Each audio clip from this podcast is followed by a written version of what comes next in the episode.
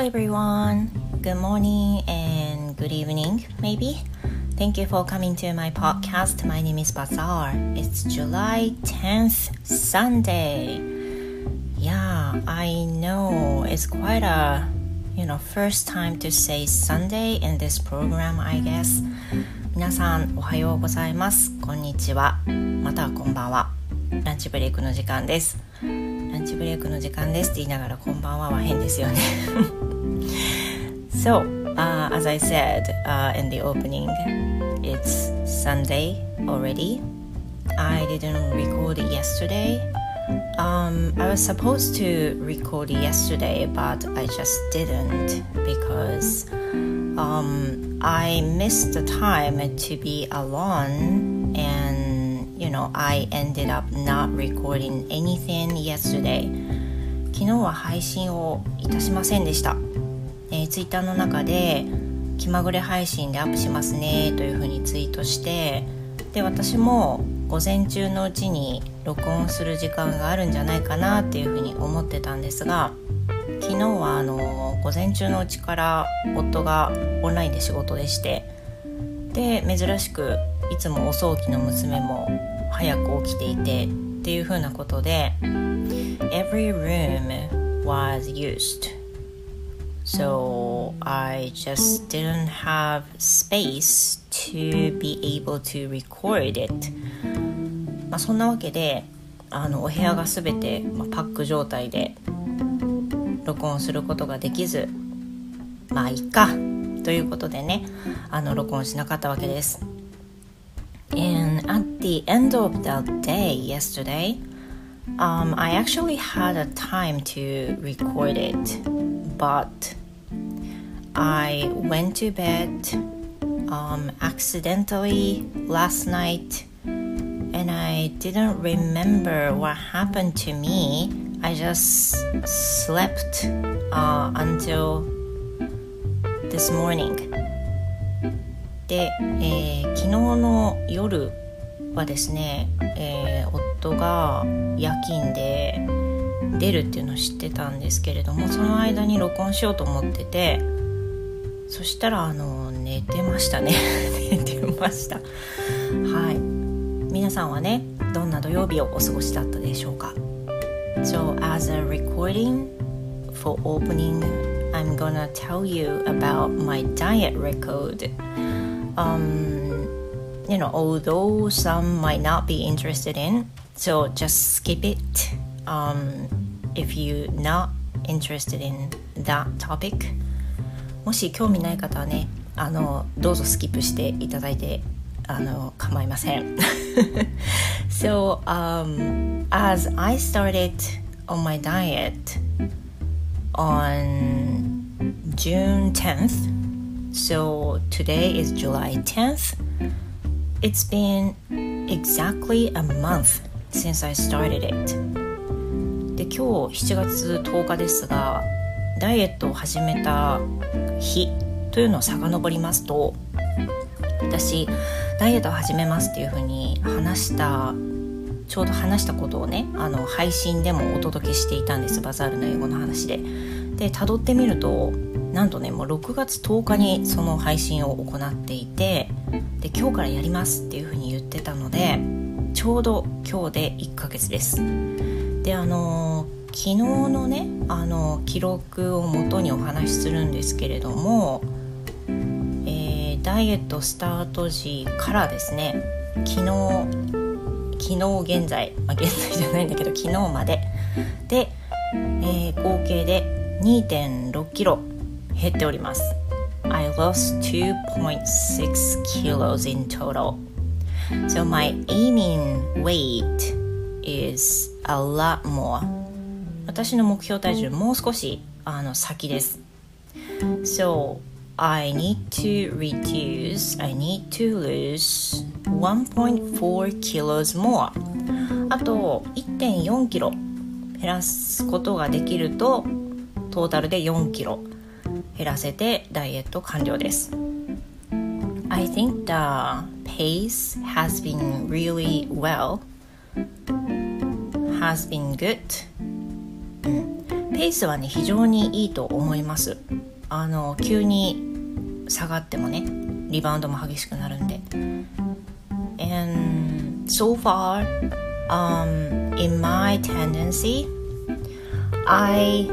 I tend to eat more on every weekends. で毎週の傾向から話すと週末はどうしてもちょっと食べ過ぎる傾向にあります。Because I tend to go out with my family and eat something out there. でそれはやっぱり外食の機会がねどうしても週末はあるので、まあ、先週もそうだったんですけど家族とお出かけする時はご飯をね外で食べたりするのでなかなかあのカロリーコントロールができなくてっていうふうなことなんですけどなんか分かっちゃったんですよね。その週末に食べると当然月曜日はボンと増えるんですけどその月曜日火曜日に、まあ、いつもの生活にしっかり戻しておけばさらにその次の日には減っているんですよ。この3週間の間ずっとそうなんですけど。だからその食べ過ぎちゃったあーじゃなくて週末食べてもいいけどもあの平日にねもうちょっともうちょっとというかいつも通りのあのダイエットを意識するっていうことをすれば着実に少しずつ減っていくんだなっていう実感をね今得ています。1ヶ月経って感じたことですね。I think this really depends, depends on our health condition or our daily lives. But I could say that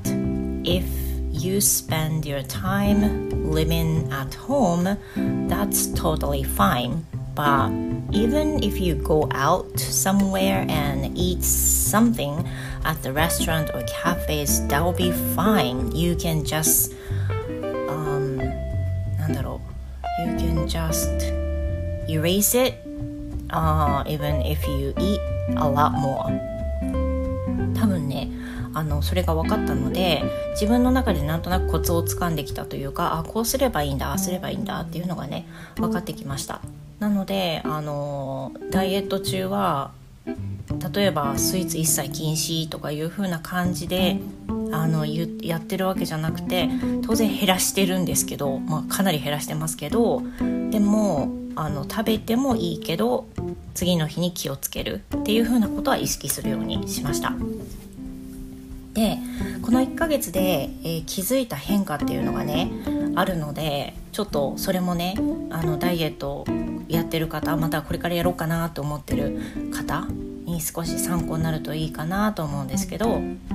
最近もう1ヶ月経つとさすがにねお腹周りがちっちゃくなってきたなっていうのはねすごく感じています。あの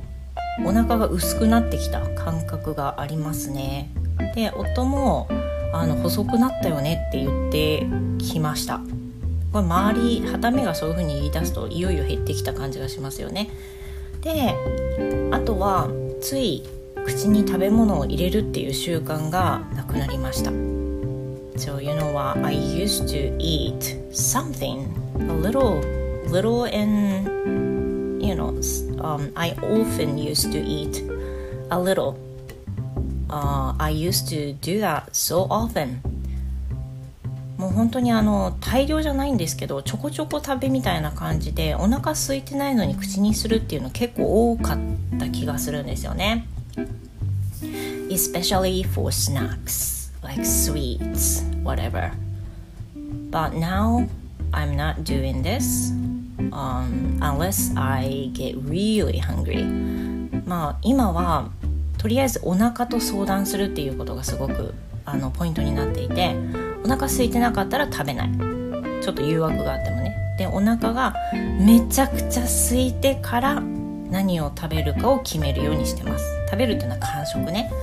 だから間食絶対ダメじゃなくてお腹めちゃくちゃ空いたら何を食べるかを決めてて I'm eating nuts especially for walnuts unsalted um, unbuttered uh, nuts and steamed sweet potatoes or candies. Or sometimes I even eat some ice creams with low calories Um, I especially recommend Papico now because you you can split it into two,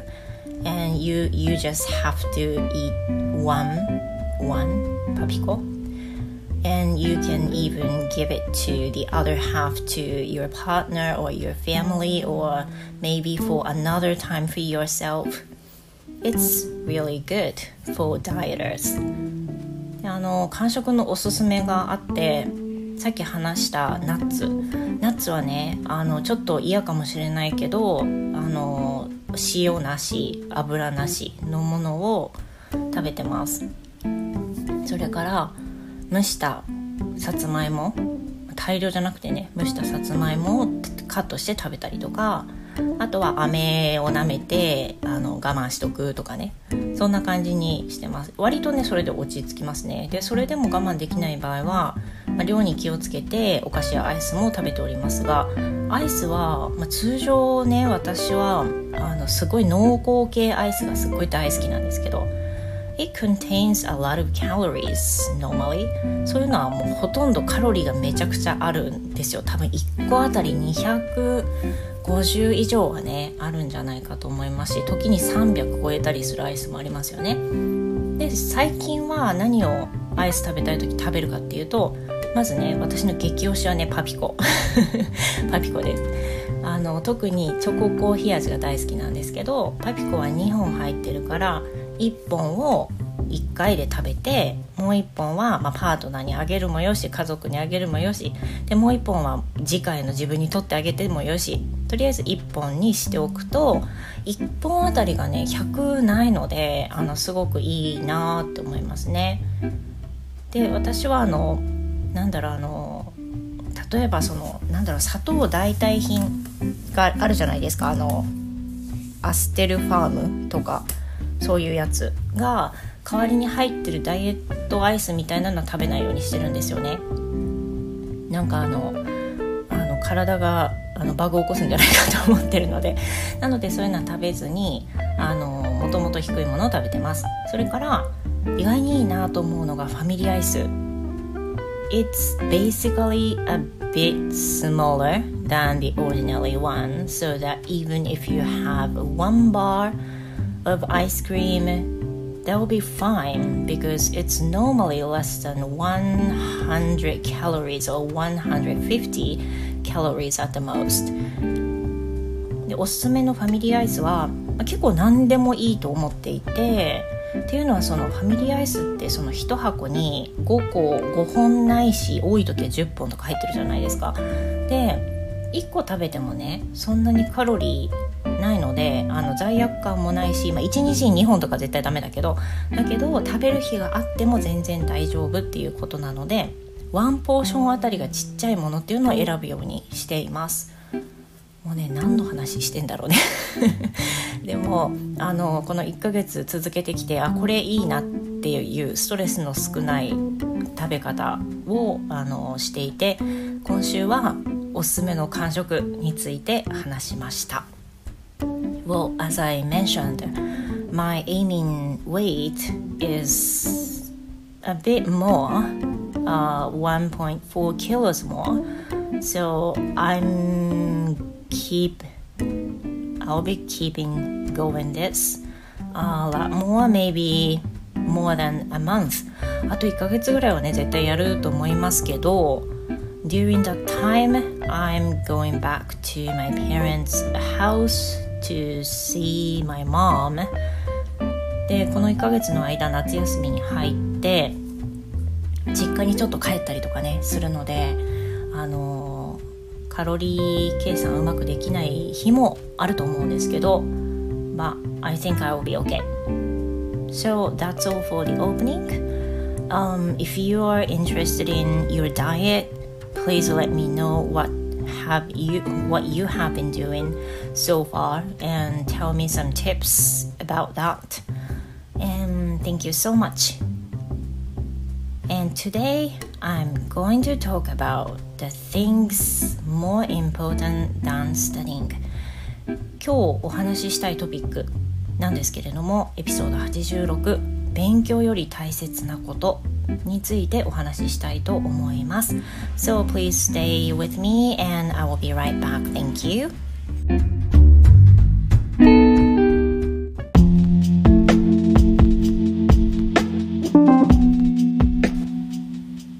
Thank you for staying with me. My name is Bazaar. Today is episode 86. I'm going to talk about the things more important than studying. 今日お話ししたいトピックはエピソード86勉強より大切なことこれについてお話ししたいと思います So until last week I had mentioned the Aiken especially but today since it'll be over and I'm going to talk about something different um, as, um, as a mom and as a tutor. 今日はあの先ほどお話ししましたように勉強より大切なことについて話そうと思っていて、まあ、あの今週末でね英検の面接が終わりましてその練習のためにあの生徒さんとたくさん面接練習をやっていたわけですけど一旦ね今週それであの終わりを迎えるので今日はちょっと別の話をしたいなと思っていて勉強より大切なことについて話したいと思います。So, uh, until this week, my students had been also practicing for ACAN interviewing exam and they they were working so hard for that among those i found a few students who were not in a good condition with mentally and physically and i thought maybe there will be something more important than studying for them and that's why i'm going to talk about this today であの今週ね英検の面接の練習を生徒さんとしている中で、 まあ、1人ではなく数人ねあのの生徒さんについて感じた、まあ、今勉強している状態じゃないんじゃないかなっていう思うね生徒さんがいたことでそれについてちょっといろいろ考えさせられて、まあ、親としても考えさせられるし、うん、講師としても考えさせられることがあったので話したいと思います。の生徒さんの中にはあのもう本当に少数派じゃなくてね結構忙しい子供が多いなっていうのを思います。It, it depends on families, but I would say a lot of students have been so busy with their work. Uh, work とはちょっと違うね。Uh, be busy with their homework, their cram school, their own studying, their study for Aiken or whatever, after schools, for example. They have been so busy, they are too busy to do so many things by themselves. And with that, um, they have they don't have enough time to be relaxed, to chill, right? And I don't think it's healthy. You know, their children, they have um, they have a responsible for doing healthy, doing interesting, doing enjoyable for them to make their life better. But since there are a lot of things to do for them, they just don't have time to relax them themselves themselves. もうあの今週の生徒さんで本当感じてるんですけどちょっとではなくて多くの生徒さんが時間がない忙しいっていう子が多いんですよね They're just like adults 私もちろんね私の子供の時とは比較にならないのは承知しているんですがそれでも本当に時間がなさすぎて楽しいのかな今っていう風にね感じる生徒さんがいます。であの生徒さんのことを特定して、まあ、深く話すことはちょっと控えたいと思うんですけどやっぱりその中にはあの精神的に若干不安定な状況で健康的ではないなっていうふうにね思うような生徒さんもいるんですよ。それは画面越しにも伝わってくるぐらいだから相当不安定じゃないかなって思います。So some students are seemingly not to be okay. Like as I see them, they just can't stand still. They are just shaking their body or hands during the lesson. They can't be stable, you know. They seems to be rushing to do something. They even seems to be what upset. So as I see them, I think there is more important thing than studying for them. They need to rest. They need to have more time to make their lives fun. どういうふうなね状況かっていうと画面越しにあの体が若干揺れているとかね揺れてると落ち着かない様子というふうなのもあるし手を小刻みに揺らしているとかとにかくもう焦燥感のようなものを感じるんですよね。でアイスブレイクで「Hi, how are you?」っていうふうに言うけどあの子供たちだけどあんまり良くないという返事が入って入ってきたり。それ正直に言ってくれるのはね私も嬉しいしそれで突っ込んだりするんだけど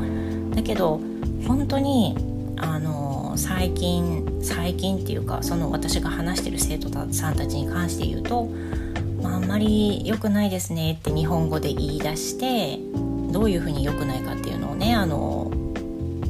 話してくれるんですけどなんかお腹の調子もあんまり良くなくてあんまり眠れてなくて学校の定期試験もねあのつい先日まであってずっとそれであんま眠れなかったりとか夜遅くまで勉強してたりとかしてちょっとあの不安定ですねって。でねあの皆さんもご存知の通り最近結構ショッキングなニュースがあったりしてるのでそれを受けてやっぱり心がねあの壊れそうな感じあのそわそわしているっていう風なね状態ですっていう風にこの間金曜日だったかな話してくれたんですけど私もね大人の私でさえもそういったその SNS のあの度重なる報道にもうどういう状況か形容できないような心のそわそわ感っていうのかな。本当にあの喪失感と焦燥感とあとは悲しみみたいなものが襲ってきてで私でさえも寝る前に気分が悪くなっちゃったぐらいなんですけどやっぱり子供たちもね中学生なんていうともうさらにそうで彼らは携帯を持っていてスマホを持っていていつでも情報をゲットすることができるんですよ。And whenever they open their smartphone, there's an information, whatever it is, whatever, you know, even if they don't want those kind of information, they just come up. And they can't ignore it un- unless you use it, un- unless they use it, right? で子供たちにとっても携帯っていうのはやっぱり身近な存在もう私世代よりも全然もう生まれた時からスマホがある子たちだから当たり前の世代ですよ。で携帯開けばニュースが飛んできて速報でニュースもパッて出てきて。である意味その携帯を触ってる以上はそういった情報から逃れることはできないと思うんですが子どもたちも私たち大人と同じようにそういったニュースをたびたび目にするたびに心を病んで、えー、苦しい状況になってっていう風な少しずつねあの心を蝕んでいってる状況があると思うんですね。でその子はそういうその子はっていうかその金曜日のあの受講してくれた子他の子もそうなんですけどそういうふうにちょっとあの苦しいと言っていたんです。でその子は先週もその前の週もちょっと具合が悪そうだったからあのちょっと心配してたんですよね。So I asked the student if she had enough time to relax after the lesson and she answered no. Uh, she was going to she was going to the cram school on every weekends and she had a lot of things to do at school. And she normally doesn't have time. というふうに言っていました。でそんなしんどかったらねいっぱいやっぱりいつもより寝た方がいいよって早く寝なっていうふうに言ったんですけどでももう明日も塾あるんですよとかテスト勉強しなきゃいけないんですよもう寝れないやら本当やらなきゃいけないこといっぱいあるからってっていう感じなんですよね。であのすごい心配です。そのもうで私もね言ったんですけどあの英検のね面接ってすごい大事であの練習してる分すごく重なってるからあの身になってると思うよってただね健康すごく大事だから寝るっていうことを、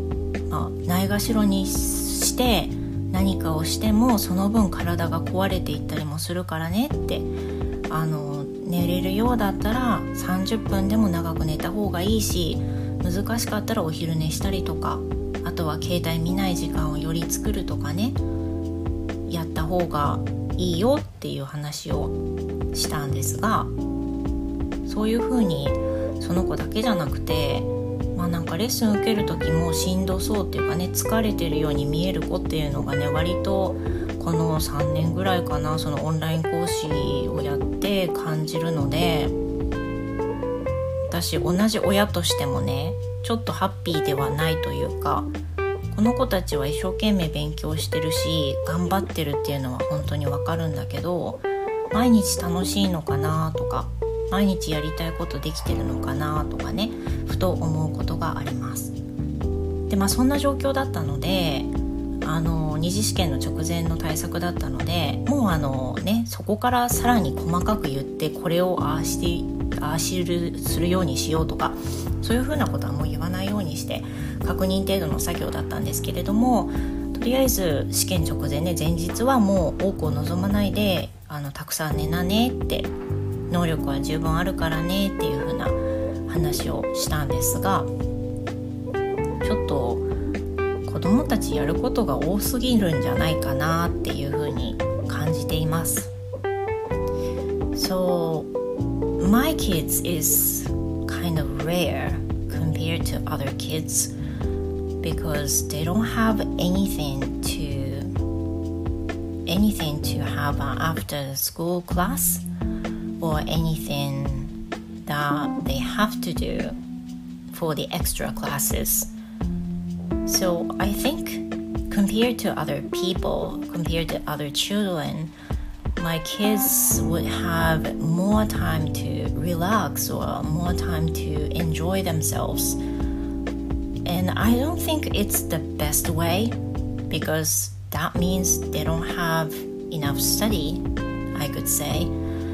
But what about the mental condition? What about the healthcare for themselves? Is it really necessary to study a lot than doing just nothing? あの、うん、やっぱりその家庭によってあのいい悪いっていうのはねあの基準も価値も違うのは承知してるんですけどあんまりその幸せに見えない画面の中だけなのでね実はすごい幸せだというパターンだってあると思うんですけどそのレッスンでもすごい疲れてるあの子供たちなのにすごく疲れてるっていう風な状況が見えたりすると、うん、この子は望んで勉強してるのかなとか幸せなのかなってそんなにずっと勉強しないといけないのかなの受講は子どもたちの意思でしんどいっていうふうに思ってないのかな、またしんどいっていう気持ちを親御さんには伝えてないのかな？などなどを思います。で子どもたちにもやっぱりコミュニティがあってその進学校にね通っている子どもたちは、まあ、そんなこと言ってられない状況もあると思います。受験も控えているし周りの子たちもめちゃくちゃ頑張ってる子が多いと思うんでね。だから自分だけ休むわけにはいかないとかいろんな思いがねあると思うので一概にお休みしなっていうふうには言えないんですけどでも体壊しちゃうとねもう受験とか行ってられなくなるしあの見てて苦しいなっていうふうに思うことがあります。I just want the kids to be healthy, to enjoy their lives. That's it. I think, you know, as far as they have been healthy, they can enjoy the rest of their lives. They can have, you know, extra energy to make an effort for something else. 仮にね子供の今頑張らなくても頑張ることができなかったとしてもいっぱい休養したとしても健康であり続けることができればその後頑張ることはできるからというふうに私はあんまりそのね子供のうちから頑張っときなさいこれとあれはしなさいっていうふうにああしろこうしろっていうのは私私のねあの思いではちょっとやりたくない親目線ではやりたくない部分があるので子供たちがやる気にならない場合は押さないっていうふうに決めてるんですが時にその家庭を他のご家庭とかをね生徒さんのご家庭とか見るとやっぱりその親御さんがこれとこれをやれっていうふうに言われてる。これをしないと寝れないって言われてるとか。あとはえっ、ー、とまあとにかく制限がすごく厳しかったりっていうふうなこともあったりするとうんそれって完全にコントロールしてるけどそんなにコントロールしなきゃいけないのかなとかねいうふうに思います。時にそのレッスンの中でもこれをしてくださいあれをこのようにしてくださいっていうふうに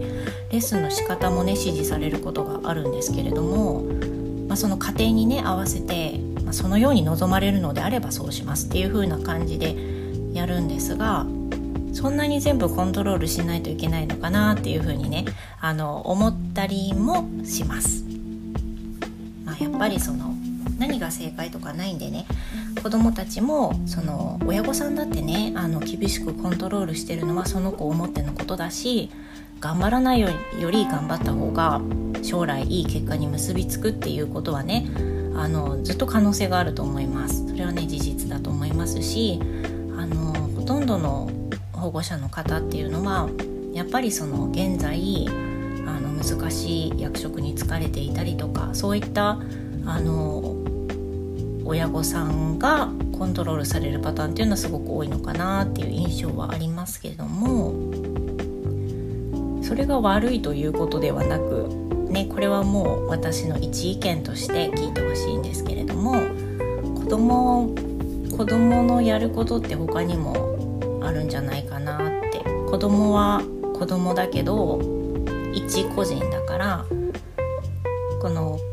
のその子たちがやりたいことができるような環境も作ってあげないと心が壊れちゃうんじゃないかなってねいうふうに思います。あのもうちょっと子どもたちにこれをさせてあげたいと思ってますとか来週からは3コマに増やして受講しようと思ってますっていうふうに疲れてるお子さんの親御さんにまあね言われたりすることが割と多かったりするんですけどそれはお子さんにお話をされてますか？とかね。あの本当にそれが受けられるような状況ですか？っていうのはねあの思ったりすることも正直あります。もうそこまで口を出していいところではないのかなと思うのであの心に留めることも多いんですけど一親としてねやっぱり感じることもあるしこうやって講師をしていると本当にいろんなご家庭があっていろんな教育方針があってで学ぶこともたくさんあるしあの感じることもたくさん出てきます。あの繰り返しますけど本当にね何がいけない何が正解っていうのはないんですがあのいろんな気づきがあって今この勉強をしている私も勉強になってるなっていうふうに感じています。But I just want to see my children if there's been healthy and even my kids even for my kids I think they have enough time more than other kids. But, you know, despite that, they sometimes feel down, they sometimes have, sometimes lost their motivation. That happens to children, they're human. So, whatever it happens to my kids, I just want them to be happy. That's it. もう取り留めがないのでねここで締めようと思います皆さんの思いなどをねお聞かせくださいこの講師の話でねあんまりこういうことを話すの適切ではないかもしれないんですがやっぱり親という立場もありあと子どもたちにあの幸せになってほしいっていう思いがあるのでいろんな思いを共有させてもらって皆さんの意見も聞けたらなというふうに思います。それから、えー、来週以降の配信なんですけれどもあの今までねランチブレイクありがたいことに毎週土曜日に配信しておりまして、えー、今86回今回でね86回を迎えるんですけれども正直なところあの毎週配信するのがちょっとしんどく感じています。でえーと、来週からは毎週配信でなくてもいいかなというふうに思うようになりまして、まあ、誰が定めたわけじゃなくて自分が勝手に決めたことなのでね、あの、そういうふうに思う時はお休みしてもいいかなと思っております。ですので、えーと、来週以降はちょっと不定期になりますけれども感じた時に配信をさせていただいてで、えー、アップした時には興味ある方はぜひ引き続きお聞きいただけると嬉しいです。Well, thank you so much for listening and thank you for waiting for this episode. Um, I hope everyone could be happier than yesterday. And yeah, see you in my next episode. で、引き続き、あの、スタンド FM、スタイフでのバザールの英語の話は配信続けておりますので、ちょっと寂しいなって思っていただけた方はどうぞスタイフの方を引き続きお聞きください。Well, thank you so much.、Uh, I hope to see you in the next episode. Goodbye for now.